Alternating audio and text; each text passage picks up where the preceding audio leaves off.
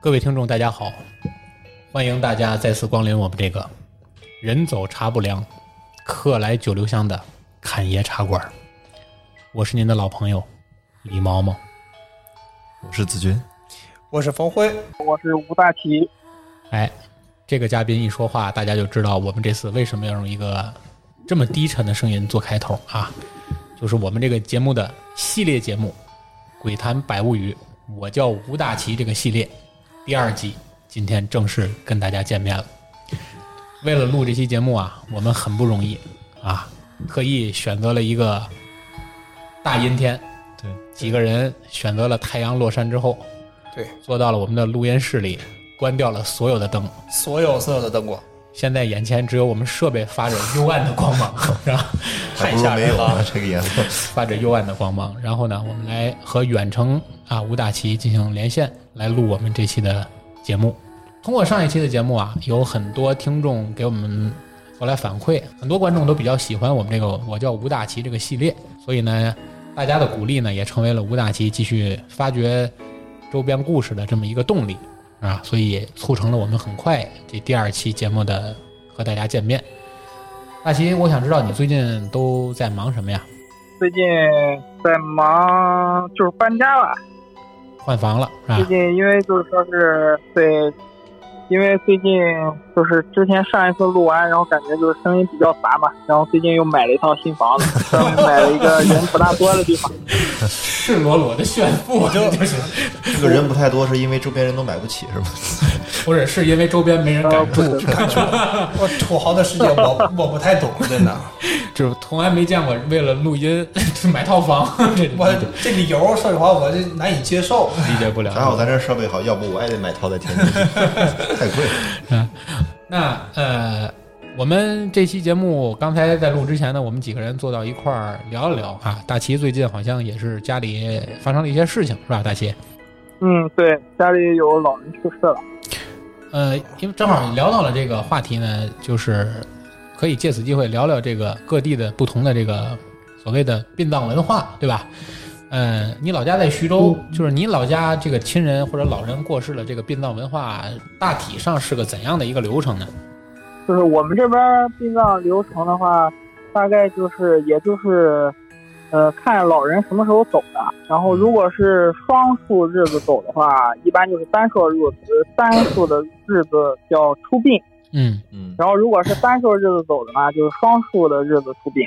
然后我这个走的呢是我大姑姥爷，嗯就是我应该是我爷爷妹妹的老公。啊然后他是就是上周五走的吧，上周五走的是，然后今天是算出殡。嗯然后他们这边的，因为怎么说呢，就是徐州这边就是县区也比较多，每个地方呢都有不一样的不一样的习俗。然后我参这一次我参加的我这大姑姥爷的这个去世的这个，跟我以往的都不大一样，怎么讲？他这个排场特别的大。嗯它这个排场特别的大，然后就是在走之前，大家都知道，人走之后啊，应该就是开始应该找一个就是，呃，主主事的，嗯就是对类似于就是说是，呃，在我们这边儿是，对，在我们这边儿就叫主事人，啊，我然们后这边这叫个大主持人辽呢啊，天津这边叫大辽，大辽啊，大辽，大了啊。然后我们这边这个主事人呢，他呢就是专门请了一个就是，呃，在他们当地非常有名的一个就是，就是在这方面就是灵异这方面，不不能叫灵异吧，应该就是就是出殡那一块他儿，这个应该怎么说，啊就是京多比较见不广，至于这对些吧？哎，京多见广，对，什么都从就是他从事这对对行时间长了，什么都见过，什么对吧事儿都知道哎什么事儿都见过。哎，对对对，就是这样一个人。然后呢，还专门请了就是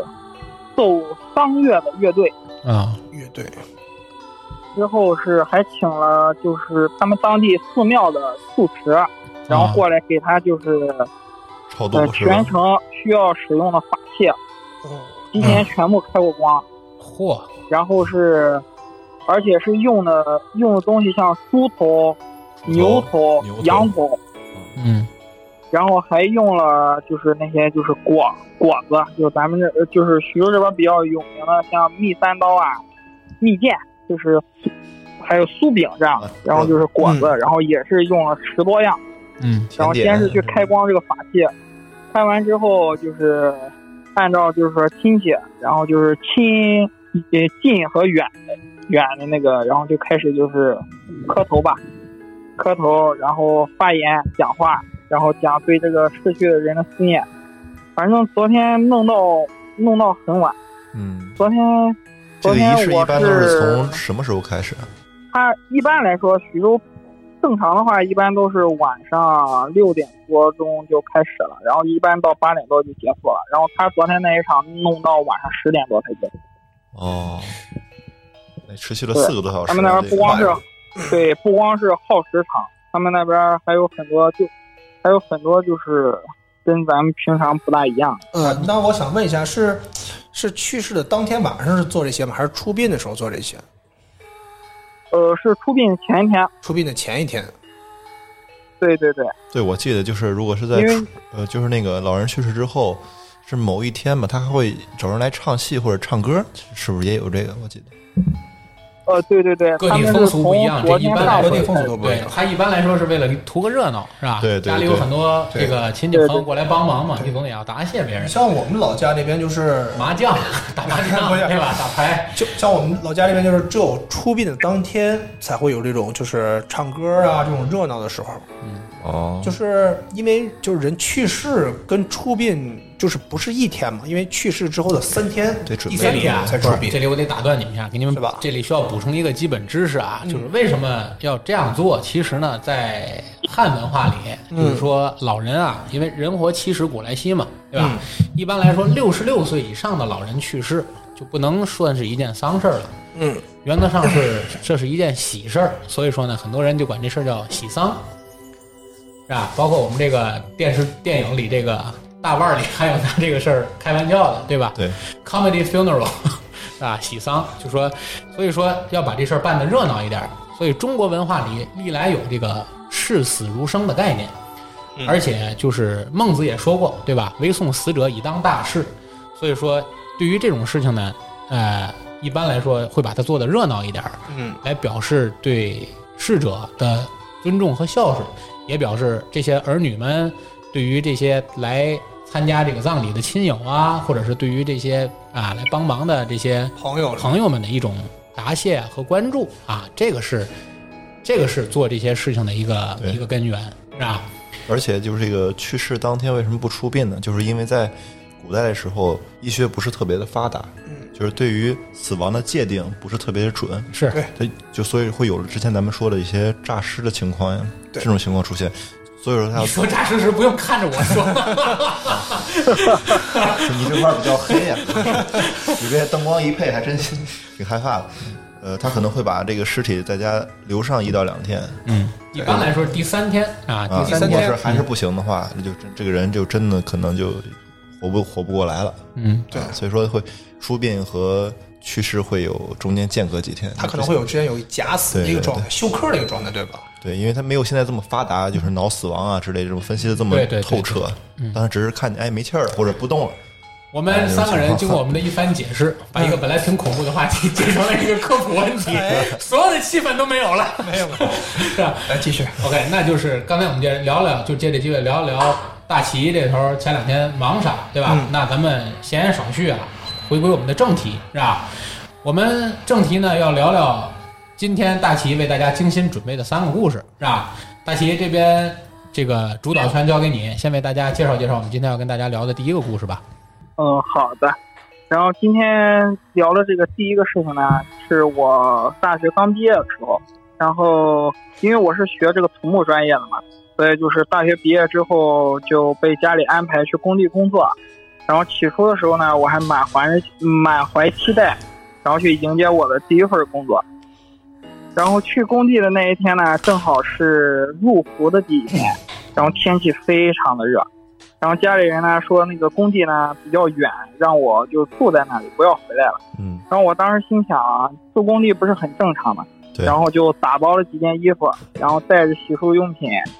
呃，中午一点多钟在家吃完饭，我就出发去工地了。嗯然后从我家呢到公交站，大概也就是十分钟吧，走过。嗯然后走到公交站的时候，我已经汗流浃背了。然后又等了很久很久的公交车，然后终于来了一班。嗯这个公交车呢，就是不是像咱们现在的这种，就是呃电气化的，还是就是之前比较现代汽化车的是吧？呃，对，它是那种特别破旧气质，就有点像咱们就是九十年代的那种90年代柴油的公交车。嗯，然后它那个发动机的声音特别的响，嗯然后车尾车尾的车尾排的那个尾气呢是那种又黑又臭的尾气，明白明白然后。车上呢，我记得当时车上挤满了人，然后虽然开着空调呢，但是就是人贴着人站着的那个感觉呢，就是比外边还热。人挤人嘛，然后我拼命呢，对，特别热，然后我拼命挤到一个就是靠窗边的地方，然后站，然后才好受一点。嗯然后就这样，公交车呢就摇摇晃晃，开了就是将近两个小时。然后我到工地的时候都已经三点多了。当时呢，就是因为夏天嘛，那个太阳还没下山，而且特别毒，两三点钟的太阳。嗯，然后一下车我就傻眼了，啊因为这个地方呢非常的偏，它在那个咱们徐州市最嗯偏的一个区叫铜山区，突然去然后它是这个铜山区在沛县的交界处，然后属于咱嗯徐州最边缘的地方。当时下车也然就后你自己工一地个的人下的吗？对，当然就我一个人。啊，然后工地的四周呢，全部都是田地。嗯在这个工地的就是大门对面有一条河，然后河的对岸呢，全部都是就是种的那种高非常高的树。嗯然后这个工地呢不是特别的大，然后它大门敞，我当时到的时候它大门是敞开的，啊然后大门的旁边有一个集装箱，工地上不都是用那个集装箱当宿舍呀，或者嗯是当什么临时搭建都是，储藏，对储藏用品用的。嗯然后这个集装箱呢，就是类似于，就是，呃，就是传达室、值明白班室就，门然后口那再个对吧？再兼，对，然后再兼职搬个小卖部，然后卖饮料什么的。明白，然后我当时呢，就是说是站在站在那个大门口呢，再往里看，能看到就是说里边儿就是有一个，就是有一条路路嗯是沙土路，嗯然后沙土路的左侧是有着一排就是两层高的烂尾楼，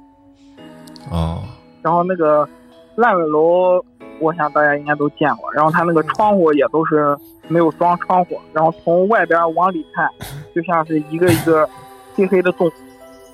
然后当时不知道为什么，就是这么毒的太阳，我突然就是打了一个寒颤，我感觉那个洞呢，一个一个洞就像一双双眼睛，然后死死的盯着我，就感觉反正就是气氛就已经不大对了。哦，然后这个时候呢，门口的集装箱里边走来走出来一个大姨，嗯然后她瞧了瞧我，就开始用特别地道的方言，然后冲我吼啊说：“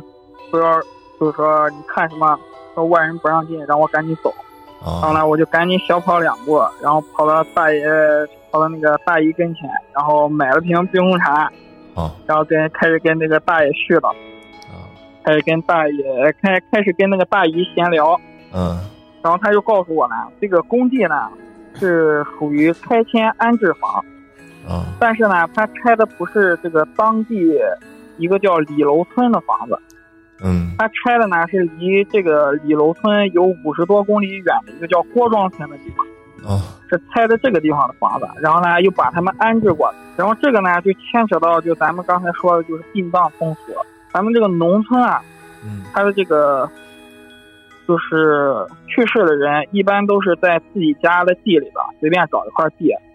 然后呢，就是去世之后就埋在这个地方。嗯也有一部分呢，就是像特别富的村子，就是家族比较大的，他们呢就是在村里统一找一块地，有他们的所坟有就是地，嗯对，就是他们就家族坟地吧，应该是家族墓地。嗯就所有离世的这个村里边人呢，都埋都埋在这个地方。嗯然后这个李庄呢，呃，这个郭庄，还有这个被拆的这个李楼村儿，这两个村儿就属于这种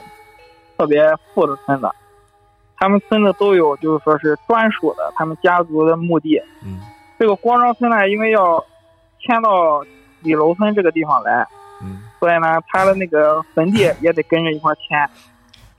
然后这个大姨，姨，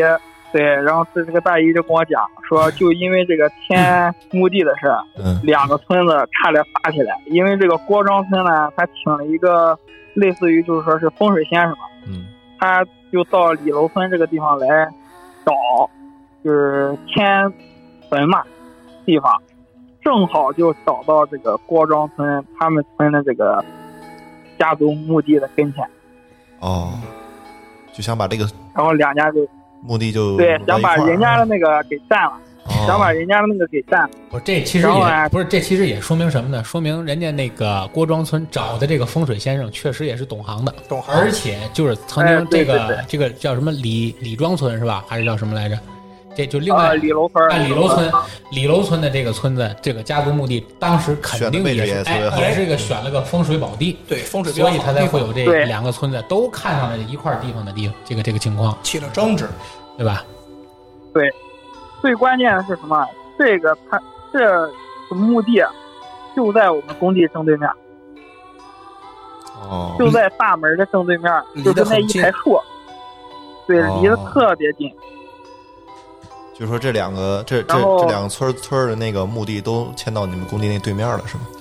对，都迁到我们对面了。不是，是应该是他们然后工地这选在了人家那个墓地的对面，因为那个对对人家家族墓地一直在那儿，一直对不对在哦，这样，对，然后就是我跟这个大姨聊的时候呢，然后我就往那个集装箱里边瞅了瞅，然后发现集装箱里面呢还有一个人，他呢就躺在那个集装箱里边有一张床，嗯，然后那个大姨可能是平时那个大姨休息的时候睡的，然后我就看那个床顶呢还有一个人，嗯然后大热的天呢用被子把自己身上全部盖着，然后我当时就很纳闷儿，说这么天这么热的天还盖这么严实，它不热吗？嗯然后正想着呢，工地里边出来一个和我年纪差不多的差不多大的人，嗯然后呢还骑一个特别老旧的电动车，啊，然后由于那个山谷路呢特别不平，所以他一颠一颠的就朝我挥手。他过来之后，他说他叫大东，然后他是工地的施工员、放线员，然后啊反正就是说了好多好多职务，嗯反正就是工地什么事情呢都是他管。嗯然后他来工地工作，呃，他说我来工地工作，就让我跟着他，遇到了什么工作上或者生活上的问题呢，就跟他说让他来解决。嗯然后呢，我们就骑着，他就骑着电动车带着我呢，就走到了工地里边。嗯，然后工地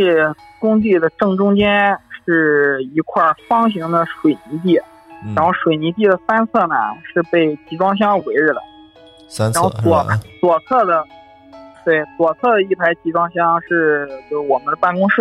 啊，然后右侧呢有两排集装箱是生活区，然后宿舍呀、食堂呀、卫生间呢都在这个地方。嗯但是呢，没有淋浴房，啊，就是洗个澡儿，没法洗澡。嗯，对，呃，我呢就是大东给我安排，就是让我跟他住一个宿舍。嗯然后呢，这个宿舍呢，呃，比较小，因为就是集装箱嘛。然后呢，是有两张床，一个上下铺，然后呢和一个单人床。单人床上呢就摆满了，就是我们就是大东的生活用品，嗯什么洗漱用品。嗯，然后大东说他住下铺，让我住上铺。然后啊这个屋子里边呢，居然没有空调，只有一个电风扇。嗯，这么热然后怎我么住进去？，对，关键是那个屋子里全部都是蚊子和苍蝇。哦然后大东就跟我说，说平时去工地的话，然后屋里呢就点上一盘蚊香，点上一盘迎香，嗯说这样回屋子以后呢，这蚊子和蝇子呢就都死了，然后稍微能舒服一点。啊呃，早饭呢，工地的早饭一般开的比较早，大概六点多钟就开始吃早饭，嗯然后中午呢是十二点开饭，晚上差不多就是五六点钟吧。然后呢，他跟我说，就这三个点儿记得来食堂吃饭就行。嗯然后我就问他，然后我说，那上班和下班呢？然后大哥就一笑，然后跟我说说现在工地呢是停工，然后整个工地就只有他、我，然后一个经理，一个饲料员，还有一个就是那个看门的大大姨呃看门的大姨，啊对，一共就我们五个人。然后我就纳闷了，我说我刚才在集装箱里面还看见一个人，然后大龙说说那可能是那个做饭做饭的大爷，说他哦平时呢喜欢在那个集装箱里边休息，就不做饭的时候，他就在那个集装箱里边休息嗯。他跟我开玩笑说他可能看上了那个集装箱的大大爷姨，，啊，对，可能看上了那个看门儿看门儿的大爷。嗯 然后我就心想说这也没到饭点儿，然后他可能就是在休息。嗯然后大东就接着跟我介绍工地，说就是说经理呢是每天都要回家，嗯一周呢一周也就来两三次，平时呢就是我和大东，还有一个资料员，嗯平时也就没有其他人了，就主要是管事儿的对你对们仨。啊主要就他一个人管事儿。然后我啊反正听他介绍完，就是第一份工作的热情全部被浇没了，当时就想回家。是真那个环想在境那太个地艰方苦了，那个对，环境太艰苦了。嗯然后就我们俩就这样有，就是我们俩就这样闲聊，然后聊，就聊到了六点多钟。啊然后大东就跟我说，说要带我上当地的那个镇子上吃好东西。啊，然后我们俩就骑着他那个小破车出了工地。嗯当时呢，天就已经开始有些暗了，然后我们就骑在那个县道上，嗯道路的左侧是一望无际的田地，然后右边就是那条河，然后河的对岸能看到就是他们李楼村还有郭庄村选的那块墓地。哦然后其实大概骑了得有三十分钟吧，三十多分钟，然后我们就到镇上了。然后这个镇子呢不是很大，但是呢特别的热闹。嗯它沿着这个镇的这个镇呢是沿着这个县道两侧开了很多的饭店、商店，随便就是吃了两碗面，然后我们就骑车回工地了。嗯啊，就是反你正嗯你俩好吃的东西就吃碗面， 是生活挺艰苦的。嗯主要是也不想也不想吃别的东西了。回去的时候呢，那个天已经全部就是黑下来了。 嗯，然后我们一出镇子，我就感觉自己就瞎了。嗯然后我不知道你们有没有那种，就是有有在有对有，就是，对突吧？然就是那对种突然进农村入了一个全黑的环境，你就什么都看不见，你需要缓很长时间它。没有路灯啊，对什么都没有，它没有光纤。对，就跟就是说，就就像在那个电影院里，什么人都没有，灯也没有，就那种感觉，对嗯特别安静，特别黑。然后呢，我们就这样，就是骑着电动车啊就回工地。然后我呢，就是喜欢乱开，就是我呢，就是随随就是随便往两边看，然后就嗯看到那个河对岸那个墓地，嗯，上面种的那个树，树和树之间就是泛那种绿光，啊，萤火有啊，磷火，磷火对叫鬼萤火火儿嘛，对吧？鬼鬼火儿火儿，嗯，对，鬼火。然后我就问大东，我说这是什么东西？然后大东说啊这就是就是死去了人的骨头，嗯然后发出的光，嗯然后还吓我。嗯然后就这样，然后就是聊着天儿，聊着聊着，然后就是我们就回到了工地，嗯然后离就是远远的就能看到那个工地的大门，工地大门旁边的集装箱挂着一盏灯，嗯嗯然后灯上呢就是有淡淡的散发出淡，就是那种白炽灯嘛，嗯是发出嗯，发黄色的光，光，嗯嗯对，发黄光。就是如果说不是身边呢，就大东，如果不是大东在我旁边，嗯，我肯定会觉得那个光特别的诡异。嗯是因为正常的灯光呢，你离远处看，它应该是就是模糊的一片，就是被打散的那种光。对一片光晕，对吧？但是呢，这对，但是这个光它就是点，啊就是你一个点。照不开，照就是周围的黑完全靠这盏对灯照不开。它可能是是不是对设对的？对，嗯不呃不是射灯，就是咱们正常的就是那种电灯泡，就是一个，其实就是一个灯泡，其实就是一个灯泡。是，就跟你在那个特别漆黑的山洞里打一盏手电，你你用那个手电筒光，你根本照不亮这个照不黑洞的时候，你明只白发现你那个手电只有一点点光，就周那么围一还是一通黑，对对对就就是被黑暗吞噬的感觉。对，对，是的。然后我们就骑着车呢进了工地。这个集装箱就是过集装箱的时候呢，没有看到那个看门的大爷，然后我就心想他是不是可能回屋睡觉了？嗯但是呢，就是过了集装箱之后，我就转脸又看了一下那个集装箱，嗯然后就看到那个集装箱就是灯下边嗯就站了一个人，然后呢，可能我我当时心想，就是说是不是就是过去人了，然后他怕是别是外边的人进来，然后他就出来看了一眼，嗯嗯然后就没多想，然后我就回然后我们俩就回宿舍了，嗯嗯宿舍就是洗了洗了洗脸，然后洗了洗脚，没法洗澡嘛，嗯，然后就准备上床睡觉了。嗯，然后大东问我就是说感觉怎么样啊？我就我就跟他说，我说先干两天吧，嗯然后他就笑了笑，然后说完我们俩就没再说话。啊，然后我玩手，我玩着玩着手机呢就睡着了，嗯不知道睡了多久，突然就被冻醒。没有空调还这么热，怎么冻醒？对，突然就被冻醒了。嗯然后我就因为特别困嘛，就是没没睁眼，就是用手去找被子，嗯然后就摸了半天没摸着，没摸到。然后我就睁开眼看了看，然后那个被子呢，被子呢就掉到了床底下。嗯然后我就下床去找，下床去拿被子。嗯这个时候我就看见那个就是，因为我们这个集装箱嘛，它是一个就是正方体，嗯它一个面儿是门，其他三个面儿都有窗户，嗯呃，没有窗帘儿。嗯然后呢，大东呢可能怕晒，然后呢他就用那个报纸把那个窗户都呃把就是两侧窗户都封上了，嗯只有只留了一个正对门的窗户。嗯然后通过这个窗户呢，是正好能看见就是我们外边的那个水泥地和对面的那个工作区。嗯，就是我就是下床去拿被子，然后拿了被子上床，刚想躺下睡觉，嗯然后就看到就通过那个窗户呢，就看到对面的工作区嗯有个人，然后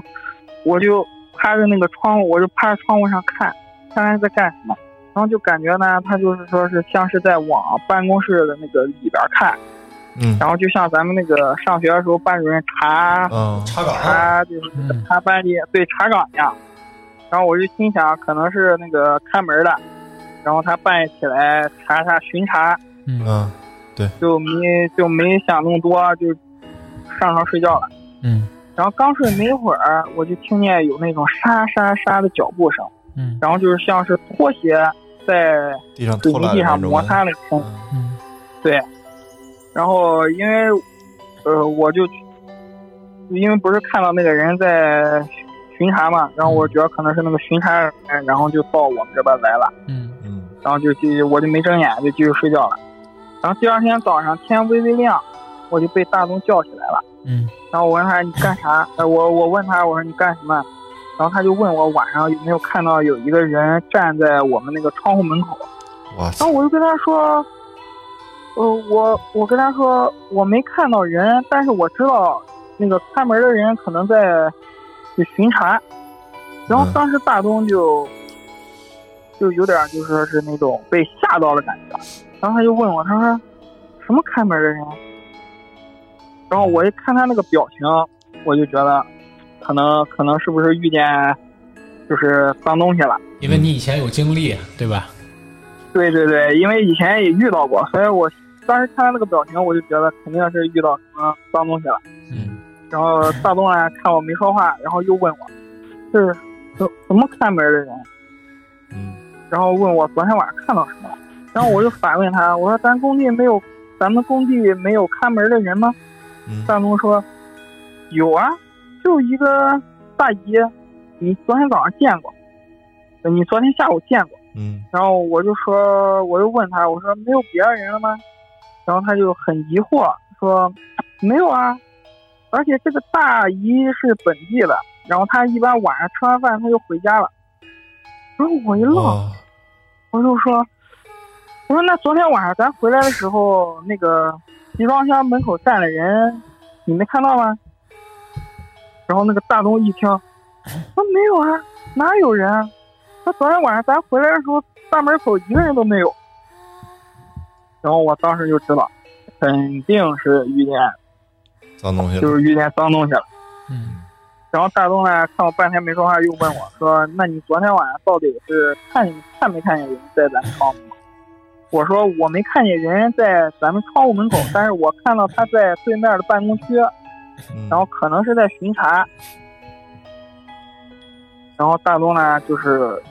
就是他那个表情就是被吓到了，嗯然后他就跟我说说，呃，首先咱们工地应该就是我和他，还有一个资料员。然后我一听完，我就说，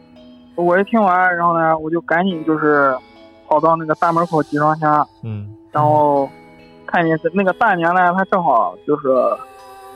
她正好就是买了早餐，骑着来上车班嗯过来了，嗯对，来上班。然后我就问她，我说你，我就问她，我说你屋子里平时就你一个人吗？然后那个大姨就说说，就我一个人啊。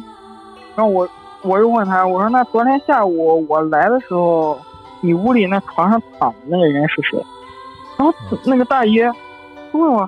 说没有啊，那你你怎么了？啊然后我说不对啊，我说昨天我下午来的时候，我看见屋里有一个人在睡觉，然后我问大东，大东说可能是那个做饭的师傅。大姨听完就开始骂我，她说那个做饭的老师傅天天一做完饭就回家，怎么有时间上他的屋？嗯我当时听完就一身冷汗。嗯然后就回去找大东，然后我就跟他说：“我说这个工地看样我是待不了了，然后我今天就得回去。对，真是”然后我跟他说：“对。”然后我还跟大东说：“我说你你要是能不待，你也别待在这儿，你赶紧走。嗯”然后这个大东就跟我说：“他说他平时晚上五点多钟吃完饭，嗯他自己就回家了。啊然，后他说，昨天是我第一次来，陪你所以他呢就是留下来陪你陪我哦，嗯，对，然后就没想到就碰到这样的事儿，然后他说说让我赶紧回家，然后找个人给我看看。是然后他说他们村里边呢，就是他们农村呢这种事情呢，虽然不常见，但是呢也是偶尔能会有过听这别样人的说，嗯对，偶尔也听别人说过。然后反正就是在农村比较平常吧。嗯。然后我们俩就是说，就是聊着聊着，然后我们俩聊完，然后我就赶紧收拾东西，就回家了。然后回到家，我妈就很，就是很生气吧，嗯然后就问我，就说怎么才干一天就回来了？嗯然后我就跟她说，我说那个工地不是没法待，环境太恶劣。嗯然后我妈就开始骂我，我就没跟我妈说这个事儿，因为我也怕她担心嘛，嗯然后没跟她说这个事儿，然后她就就开始 骂我，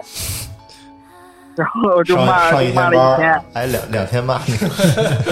啊， 对，上一天班儿挨两天骂，嗯然后等到第二天，等到就我就在家就住下了嘛，嗯然后我妈呢，第二天我妈起来呢，就也啥就什么事儿也没说，嗯就给家就给家里的就是，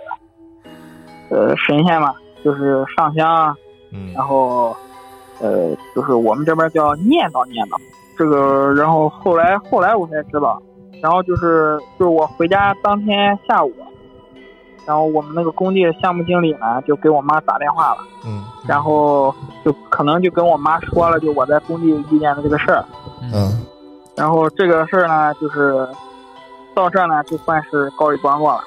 之后呢，我也就没在我们这个行业里干，就去了保险公司，然后在保险公司呢待了一年，然后又回到工地接着干了。我先我先打断你一下啊，因为因为呃，刚才听这个啊，哎，听你讲这个故事，我有几点没没听明白，我觉得可能也是我们听众也会面临的问题啊，就是第一个，嗯嗯，呃，你说那天晚上，你通过你下来捡被子的时候，通过窗子对对看对，到工地的那个办公区有个人，对吧？在鬼鬼祟祟的向其他的那些屋子去张望，对吧？然后，对对对然后你说那天实际上工地上除了你和这个大东之外，应该还有一个资料员儿。还有一个资料员儿，但是那个资料员儿呢，一般呢他是他也就是，呃，回家，啊哦，就因说为他家就是附近的。哦晚上就说就是在工地里就你俩应该是其实平时工地都没有人，你对应该想大大那大婶儿也回家，大大东也也回回家家，资料员儿也回家。其实你去之前，那工地晚上根本就没人。对，那工地晚上就是没人，然后我 去了，然后可能就我一个人晚上在工地，所以呢，大东呢说我第一次去，然后呢就陪陪陪我，你，那所以其然后可能第实对，那可能所以其实这里头啊有两个问题，隐藏着两个问题。我我我我我带着大家一块儿想想，我觉得这里有俩问题。第一个问嗯题，很可能大东知道这个工地之前发生过事儿，或者他也遭遇过和你相同的经历，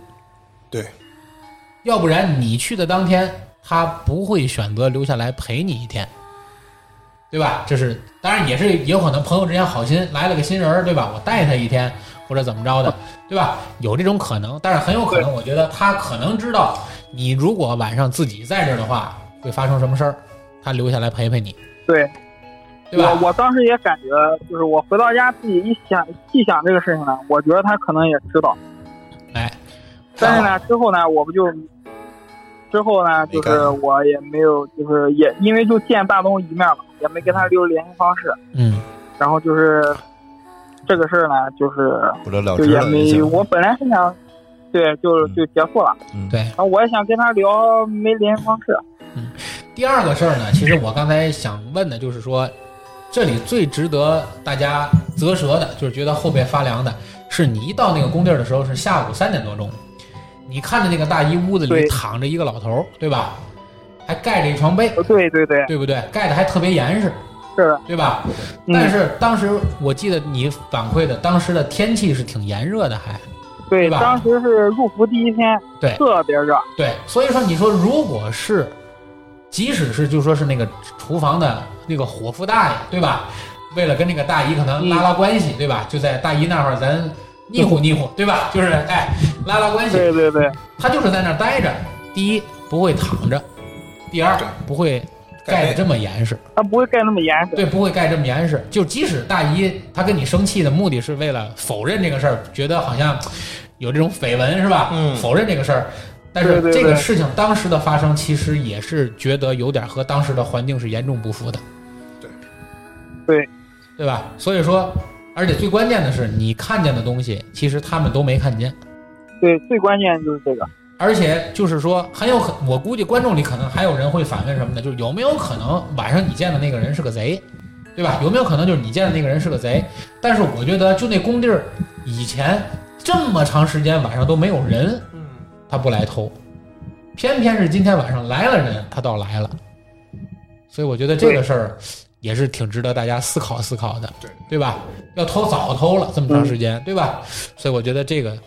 估计经过这么系统的分析下来，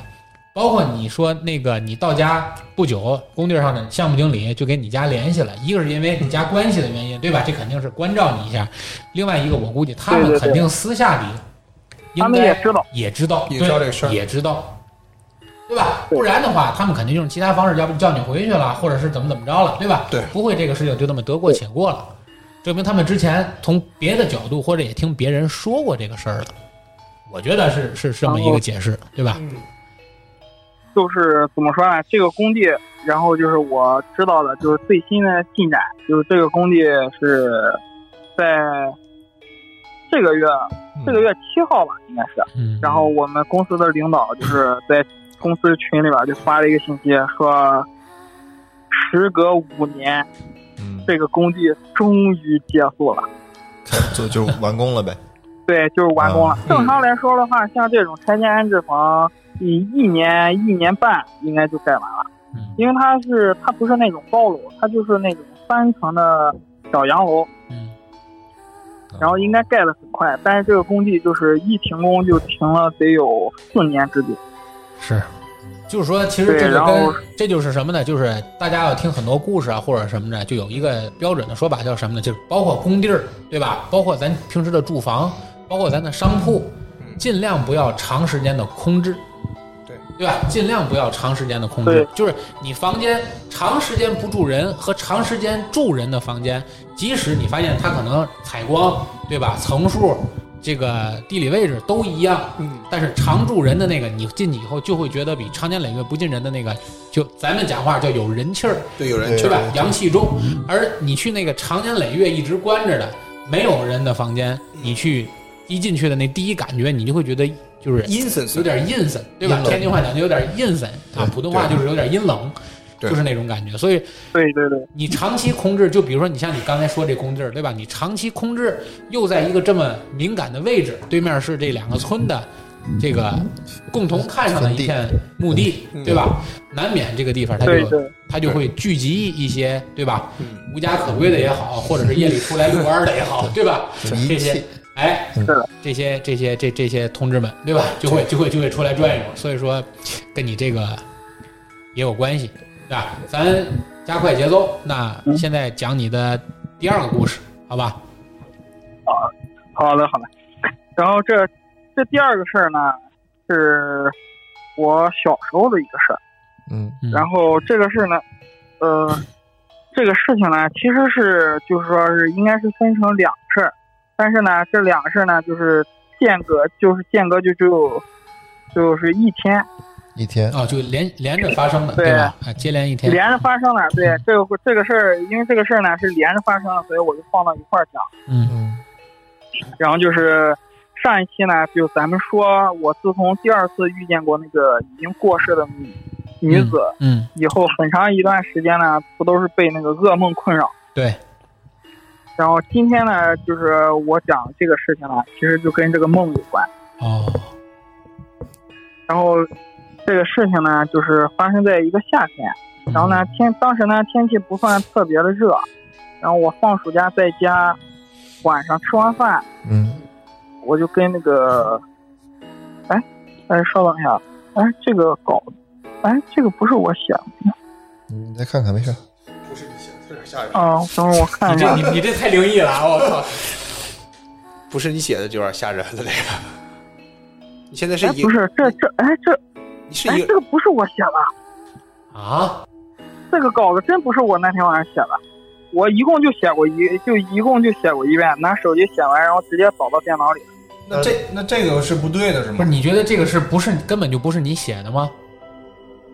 这个开头第一句话就不是我写的，刚开始写的第一句话应该是就是我搬家，我上初中的时候搬到这个新房子住，嗯然后他这个第一句话就是说，事情先是从一场梦开始的。那是一个夏天，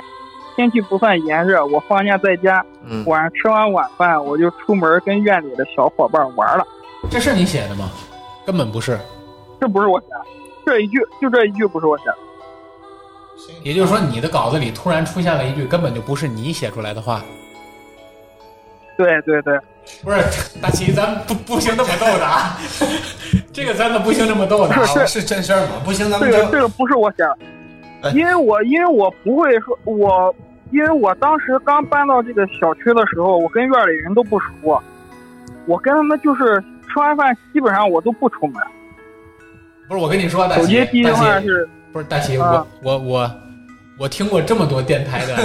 我听过这么多电台讲灵异节目啊，但真的，咱实话实说啊，讲灵异故事也好，讲灵异节目也好，讲观众来信来稿也好，嗯，大家肯定讲之前都得写一个提纲，对吧？对，写个大概内容，但是突然发现自己讲灵异故事的提纲不是自己写的，不是自己写的，我我太吓靠，人这了太吓人了！你这句话，我也是因为这个说说，他说这点把我吓着了，帮我啊真是，帮帮帮帮帮帮我把灯打。我鸡皮疙瘩一下就起来对了。我也是，我这赶紧把屋里灯就打开了，我天，这这这简直了，这是。太灵异了，这事件。我我把灯打，我我把灯打开。哦，我这现在我开着二十四度的空调，我这一身都是汗。是啊，我你这，你看你手机里是不是这样写的？嗯，呃我手机里那就从我手机里开始吧。我手机里第一句话是我们家零六年我上初中的时候这个搬到了现在的，这个不重要，就是重要是两个是是不是就不一样？就这一句话不一样，那也嗯那也很就这灵一异句，话不一样。那也很灵异。哎呀，那从这儿是就是从这儿之前开始吧。你是不是之前你加进去之后，后来你有没有忘了这可能？或者不是那个，我我知道大齐没有我写发言我都稿的，对我知道大齐写发言稿的特点，那句话不是他的发言风格。对，我一般都是先是先说时间，就是哪一年哪一年，然后我在干什么事儿，天那，就从这个吧，从这儿开始。各位听众朋友这们，个就是啊不是我，我先给大家说一句啊，跟节目之前听我们节目的各位朋友们说一句，刚才那个桥段，真的真的不是我们故意设计的对，真的不是我们故意设计的。我们保证绝对不是。这个，我靠，这太恐怖了！对，刚才大齐这一句话说出来以后，我马上就把屋里灯开开了，对这对太吓人了，这个。这确实太吓人了。这比前面那鬼鬼故事还吓人呢，就是在自发生在自己身身上就行，真咱的很难咱受。要么这故事确定要讲吗继续吧，嗯你还能继续吗？讲吧讲吧讲吧，因？OK，为这个这个这个事儿困扰这个这个这个事情也是，就是说是我到现在偶尔也会想起，你说说，哦就是还是还是比较记住记得还是比较清楚的。嗯，然后就是呃，零六年那年，然后我上初中的时候嗯就搬到了现在住的这个干休所。嗯然后离我原来住的那个小区呢不算太远，坐公交车两站路。然后因为呢是新搬来的，所以呢跟周边的人呢都不是很熟悉。然后那段时间呢，我就就是经常就是在家里，然后不喜欢出门玩。嗯然后就是那天晚上我吃完晚饭，然后我妈就喊我，然后让我喊我说去院里转一转。其实呢，我是知道她的想法，她想让我就是说多认识认识院里的同龄人。嗯，我很不情愿的呢，就跟着我妈下了楼。然后这个干休所里的孩子呢，一般是吃完晚饭都会到那个所里所里的操场上玩儿就是玩儿游戏，就类似于我不知道你们玩儿没玩过，就是小时候的那种，就是四个大字，猫捉老鼠。嗯 对，四个大字，豆豆印咱们应该对对，咱们小时候应该今天玩早过。玩儿，今天早玩儿。然后就是这种游戏。然后那天我下了楼呢，呃，也没打算就是参与他们，嗯然后我就站在旁边儿看着他们玩儿。然后看了一会儿呢，突然有一个小孩呢被家里人叫走了，嗯然后他们就缺了一个人。嗯，然后缺了一个人，他们就喊我，就喊我加入。然后我呢，就是反正不情愿，但是呢也不好意思拒绝，就加入了。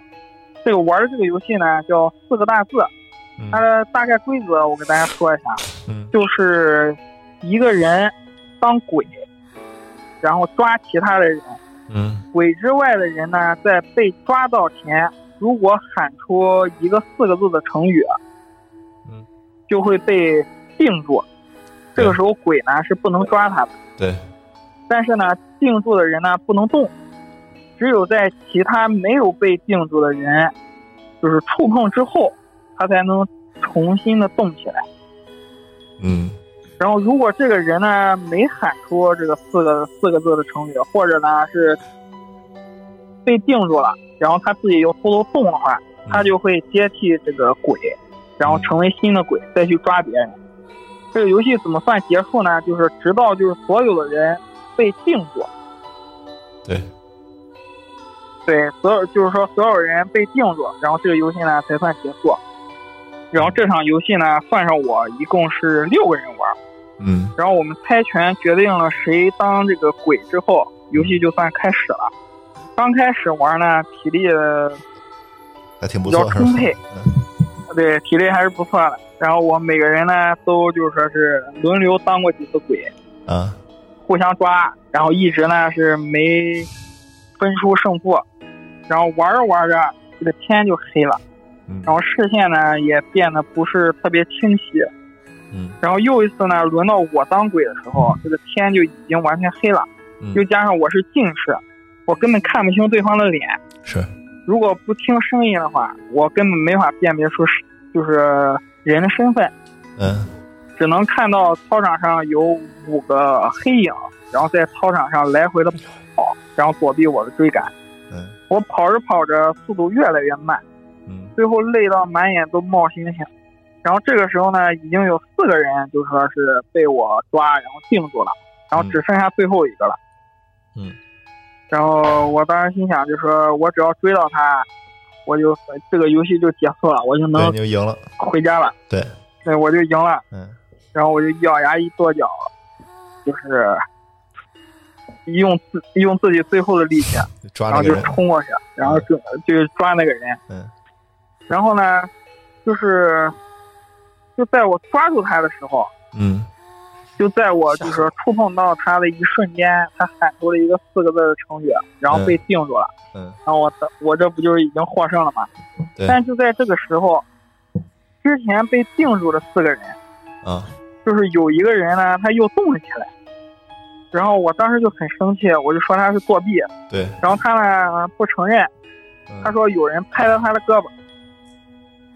然后我我不相信，然后就当着他的面呢数了数在场的人，正常呃应该是我们一共是六个人玩的，不对算我的话应该是五个人，对，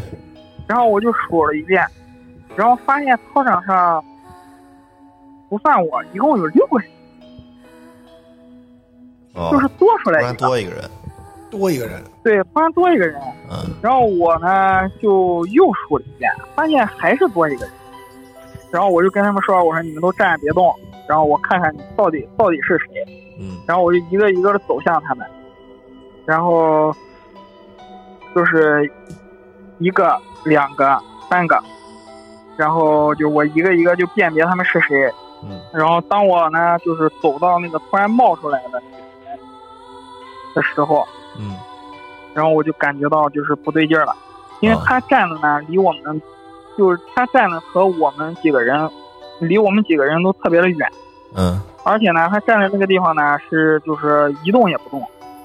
因为我们都已经玩的很累了，都在那个地方气喘吁吁了传，对吧？然后他就呢一对他一动不动的就站在操场上。然后呢，我就觉得他可能就是搞恶作剧了，然后就是看我们玩的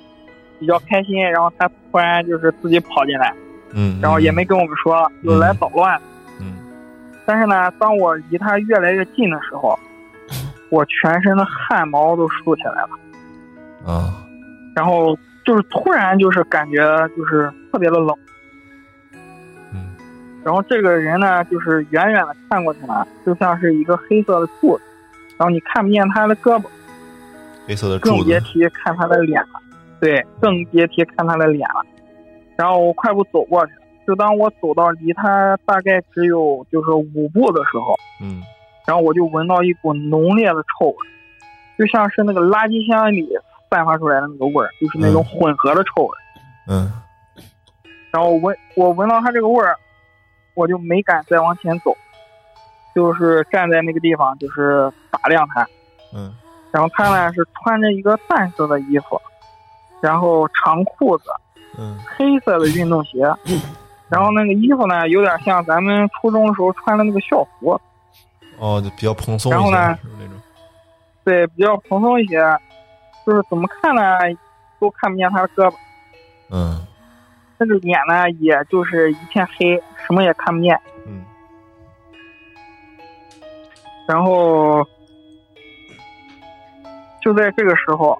就在我就是就在我站着就打量他的时候，嗯他突然冲我这边儿开始走了，就他冲我，他就冲我走过来了，哦，然后吓了我一大跳，然后我连忙后退几步，他也不说话，然后又向我走了一步。嗯然后我当时全身鸡皮疙瘩都已经起来了，然后潜意识里边就告诉我赶紧走，嗯别再问了，嗯别别管他了嗯。然后我转身呢就往其他人那个方向走，然后越走越快，生怕他追上我。嗯回到其他人的身边呢，他们问我那个人是谁，然后我说我不认识，嗯，然后咱赶紧走吧。然后我们就他们呢也他们也比较累，他们也很累了，所以就同意就是我们就先回家了。嗯然后我就是说往往回家的那个方向走，走出操场之后呢，就悄悄的转头又看了看那个操场，嗯，那个人呢还是像柱子一样，就站在操场上一动不动。还是没走那个人是吧？然后不知道就是还没走，不知道是不是那个心理作用啊，我就始终觉得他是在盯着我看。嗯然后第二天一大早，我妈呢就问我昨天是不是跟人家打架了，然后我就说没有啊，嗯然后我妈说，昨天跟我一起玩的一个人呢，他昨天晚上回到家，胳膊疼了一晚上，然后今天早上起来呢，就发现胳膊有一片儿有一大片的淤青，就像是和人打了一架一样。哦然后我突然就想起来，昨天晚上就是我们，就是之前被我定住的那四个人，不是突然又动了，也就突然其中一个人不是突然又动了嘛，嗯然后那个人就是咬定就咬定有人打说他有人拍胳膊，有人碰了他，对，对，有人拍了他，然后我就觉得是是有问题了，嗯是嗯，然后呢，我就跟我妈说了，就是昨天晚上发生的事。嗯然后我妈呢就说我，就就就批评我说不要让我，就批评我别疑神疑鬼的，嗯说肯定是有别的人呢，就说是看我玩的开心，然后捣故意乱捣来乱了，，啊对，捣乱来的。然后我当时呢也没当回事儿，因为呢，就是因为那一天呢，我的那个发小嗯叫毛奇，嗯然后呢，他要来我家玩儿，然后呢，我妈呢就说要带我们呢去那个小南湖我三大爷家嗯那个鱼塘玩儿，嗯然后我就特别开心，因为我小时候就特别喜欢在那个地方玩儿，嗯然后就是咱们徐州呢，就是咱们徐州的那个城市宣传语啊，就是现在不是改了嘛，叫半城青山半城湖，嗯，这个青山呢是指云云龙龙山。山，嗯然后对这个湖呢，就是指云龙湖。嗯然后呢，这个云龙湖呢，原名叫石狗湖。然后关于这个湖的故事呢，如果咱们听众有兴趣听的话，就是我们可以就是单门做一期，然后讲讲给大家听。嗯，然后这个这个我们去，对我去的这个我三大爷家的这个鱼塘呢，就是在这个云龙湖风景区里边儿。云龙湖风景区呢是分为三个部分，是云龙湖、水上世界和小南湖。嗯然后在这个云龙湖呢，就是没有彻底整改之前，这个湖水呢是又脏又臭。周边呢是一个一个的小村庄，然后村里人的吃喝拉撒呢都离不开这个湖。对以前然后这个小南洗湖衣服都去那儿洗，跑很远去那河边洗，对，然后这个小南湖呢，在整改之前，它呢其实不算是一个湖，呃，因为呢它是就是一块儿一块儿的鱼塘组成的。嗯那几年呢，就开始特别流行那种又能吃又能玩的农家乐，嗯然后云龙湖周边的村民呢，也纷纷圈地，把自己家的那个农田呢，就变成了一个就变成了农家乐。嗯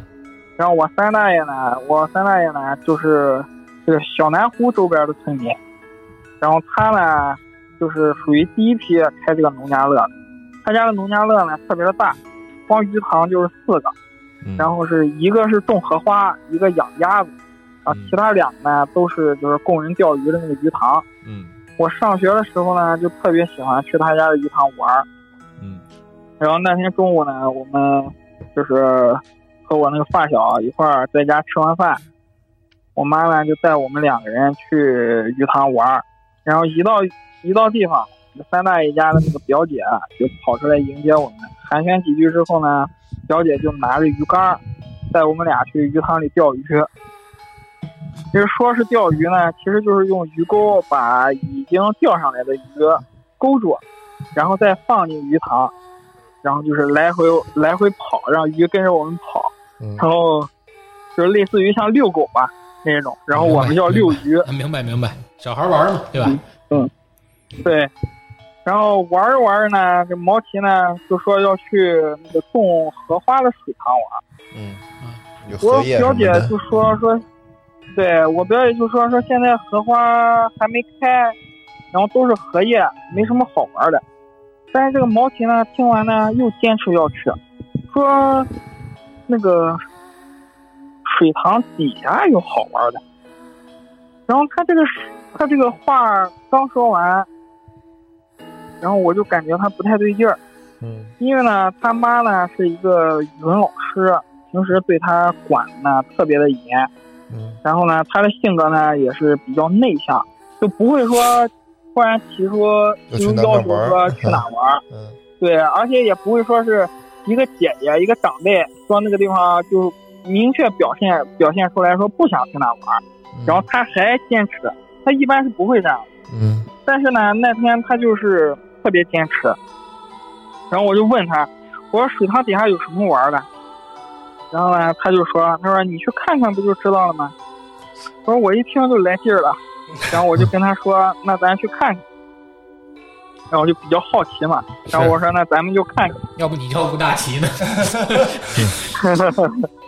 然后呢，我们我们三个呢就往那个荷花的种荷花的水塘走。嗯桃花的水塘呢，在这个农家乐最深处，位置呢比较偏，嗯周边呢都是树和泥土，路呢比较难走。但是这个毛奇呢，他走得特别快，不一会儿呢就到了种荷花的水塘。嗯我们俩呢，就是也也跟在后边儿。他到了之后呢，就站在那个水塘边儿一动不动。嗯然后我就我就我就我就问他，我说你干什么呢？然后他呢，就是头也头也不回，然后就跟我说，他说他想摘一个荷叶。嗯然后虽然说这个塘子里边呢都是荷叶，但是呢都种在就是说这个水塘的中间位置。哦，就很难如果够说到是吗？嗯成年人的，对呃成年人的话，就说是比较容易够到。嗯但是对于当时我们都上初中嘛，就是根本够不到。嗯然后我就说咱够不到，咱回去吧。但是嗯毛奇呢就坚持说，说摘到了荷叶就吃到水塘底下的东西底下的东西了。然后表姐呢就以为他说的是那个荷叶底下的藕，哦我然然后就跟嗯他说，哎、对，然后我表姐就跟他说，说这个是观赏荷花，嗯藕呢不光小，嗯这没法而且吃。呢，现在这个时候呢，对，说这个藕不光小，而且呢，这个时候呢是没有成熟，嗯说根本没法摘。然后呢，毛奇呢不依不挠，非要去摘。嗯说完，突然就不动了，紧接着他的身子就笔直的往那个池塘里倒，一头就栽进去了。哦然后我当时都吓懵了，然后脑子里呢就是嗡嗡的不停不停真是叫。突然就突然就倒下去了是吧？啊，对，忽然就倒下去了。然后我表姐也吓坏了，但是呢，她毕竟就大人嘛，她嗯赶紧呢就跑到前院儿去找，就是我三大爷他们来帮忙，然后把她拽上。然后这个水塘呢其实是不深的，因为咱们都知道那个种荷花，他们一般都不会，就是水呢不会特别深，对，然后正常情况下，正常情况下呢，毛奇呢站在里边儿，那个水位呢最多也就是到他那个腰的位置。嗯但是呢，这个毛奇他就就栽在水里，脸朝下一动不动，真是一动不动。脸朝下然后不一会儿呢，对，过一会儿我那个三大爷就来了，然后我三大爷就跳进水塘里，就把他就是把他从水水塘里拽上来，然后推到了那个岸边儿，然后就是过了呃就是也没也没发生什么事儿，嗯然后这个毛奇呢就坐在那个水塘边儿，然后就还质问我说我怎么不去，说我怎么不帮他。然后我就说他，我说你啥也你什么也没说，你就一头栽进去了，我怎么帮你？嗯嗯，然后他说不对啊，他说，呃，他说不对啊，我让你拉了我，我让你拉我呀。然后我就跟他说，我说你没跟我说呀。然后这个时候呢，就是毛奇妈妈呢就跑过来了，嗯然后就开始就是他因为语文老师嘛，就开始就是批评毛奇。毛奇呢就跟他妈解释说让我拽着他，嗯然后我没拽，呃，我让我拽着他，我却没拽他。嗯然后我妈呢，我妈一听呢，就赶紧就是连着我也也开始就是批评。嗯然后回家的路上呢，我妈一直批评我，我感觉特别委屈，也很生气。嗯然后回到家呢，就饭也没吃，就直接就小孩闹情绪嘛，直接上床睡觉了。嗯然后睡着睡着呢，我就梦到我站在一个草坪上，嗯然后不远处呢有一个池塘，里面开满了荷花。嗯然后我发现这个就是这个池塘边呢还站着一个人，然后走近了才发现呢是毛奇，嗯然后我让他离那个池塘远一点，他没理我，然后嗯我想继续问他在干什么，然后他突然一头就栽进池塘里，就跟就是我们在就现跟实当我中们一样嗯对就跟一样，就是一头就栽进池塘里，嗯然后我赶紧就上去拽他，然后不料反被他拉进池塘里了。嗯然后这个池塘的水呢很清，而且很深。嗯只见这个毛奇呢，它下沉的越来越快，离我越来越远。然后我就不停的游，就冲它游。嗯就在这个时候，我突然看到那个池底有一个身穿白色连衣裙、长发及腰的女，就是女的，然后她慢慢悠悠的贴着这个池底游，然后我就当时也不知道，就梦里嘛，就是嗯梦里就是我想就是喊她让她注意安全。嗯嗯就在这个时候呢，这个女的的头慢慢一点一点的，然后一百八十度的转过来，然后直到转到她的脸，正对着我的脸，然后我看清楚了，那是一张五官扭曲到令人窒息的脸，又是那个女的还还是他，还是她。然后我猛然间就被吓醒了，然后醒来的一瞬间，我就是发现自己身上全部都是汗。然后这个事儿就算就到这儿也是结束了，我我也没跟家里讲。我我我我不信那个今天这些故事太高能了，我真嗯太高能了。然后那个大齐，我我我有一个问题啊，就是说你刚才讲这个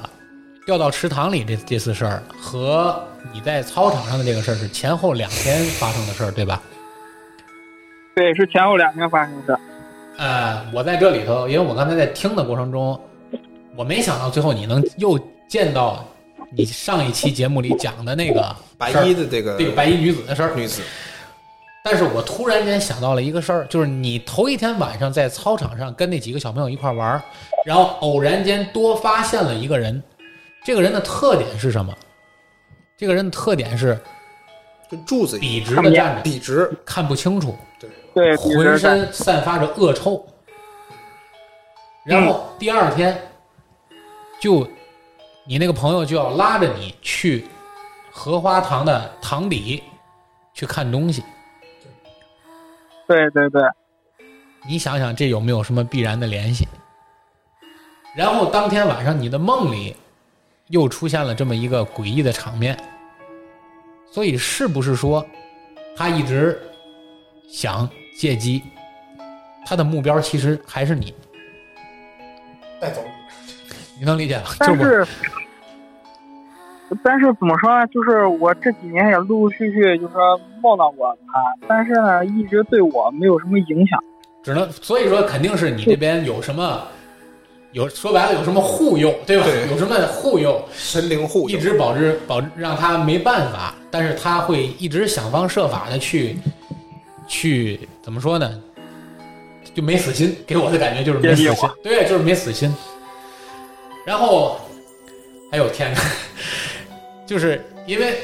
因为我突然间又想到什么呢？就是你刚才一讲这个故事，你发现你的讲稿的第一句被人给修改了，对吧？被人给修改了。对，啊那究竟是谁改的？我现在都在想这个问 题，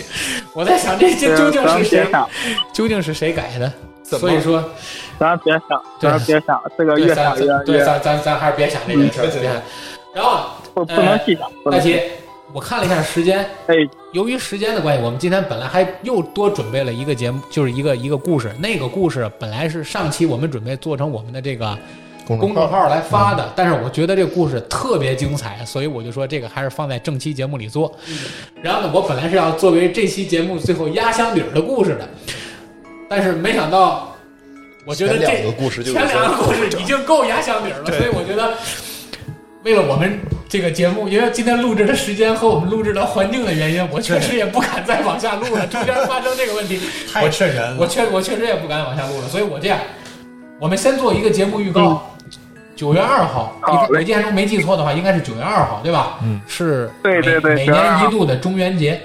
鬼节，哎，也叫我们我们常说的鬼节，所以我们节目呢会在那天推出我们的中元节的特别节目。啊、我们平时这个我叫吴大奇这个系列，我们一般来说单期的时间是一小时左右，对而我们那期中元期特中元节的特别节目，我们预计时长是两到两个半小时。而且那期节目里，除了我们这些常规的我们录灵异节目的这几个嘉宾之外，我们也重磅邀请了我们现在依然被困在墨西哥的飞宇教授啊， 飞宇教授来参与我们这期呃中元节特别节目的录制啊。呃，我们也把你，就是我一直舍不得让你讲的这个故事，我们放到我们那个中元节特辑，作为我们的开篇的第一个故事讲。把那期节目上来，咱们就推到一个最高峰，好吧上？一个高潮，也希望，也希望我们的所有的热心朋友们喜欢听我们灵异故事这个系列，我叫吴大奇啊，《鬼谈百物语》，我叫吴大奇系列的节目，这个节目的听众们能够持续的关注啊，能够呃，我们会在九月二号零点零一分准时准时更播新， 发，准时播发。然后也希望听到我们节目啊的新朋友，或者是希望加入我们的这个这个热心听友群的朋友们，能够关注我们侃爷茶馆的官方公众号。您打开公众号搜索“侃爷茶馆”，点击关注，然后里面会有相关的信息，不但有我们每期节目之前的播发预告，每期节目播放之后的补充阅读文章，还会有我们相关的这个关这个粉丝礼物和我们的申请进入我们的这个听友群的对对对，这个这个这个途径，也希望大家能够关注，并且如果大家喜欢和我们交流的话，和主播们聊天的话，也欢迎加入我们的官方听友群“侃爷茶馆一号院”对啊。由于今天这个特殊的环境原因，我说句实在话，我这录这期节目之前，我我刚锻炼，浑身是汗，现在我浑身冷汗，我这这所以我 后背发凉对，真的是不敢再往下录了。所以说这期节目我们时间关系也是条件关系，真的就对录到这里，我们也不去想刚才发生的这个。意外的小这个事意外的件，小事件到底是因为什么了啊？我们就不聊这个了。这个呃，希望大家安好， 希望大家安好。我还然是后，我还是忘不掉，所以呃，这里是我们人走茶不凉，客来酒留香的侃爷茶馆，感谢大家继续关注我们的这个《鬼谈百物语》的系列节目。我叫吴大奇，我们下次中元节特辑节目再和大家见面。感谢吴大奇为我们精心准备的节目，也感谢我们的两位主播子 俊和阿辉。我们下期再见。拜拜拜拜。拜拜拜拜。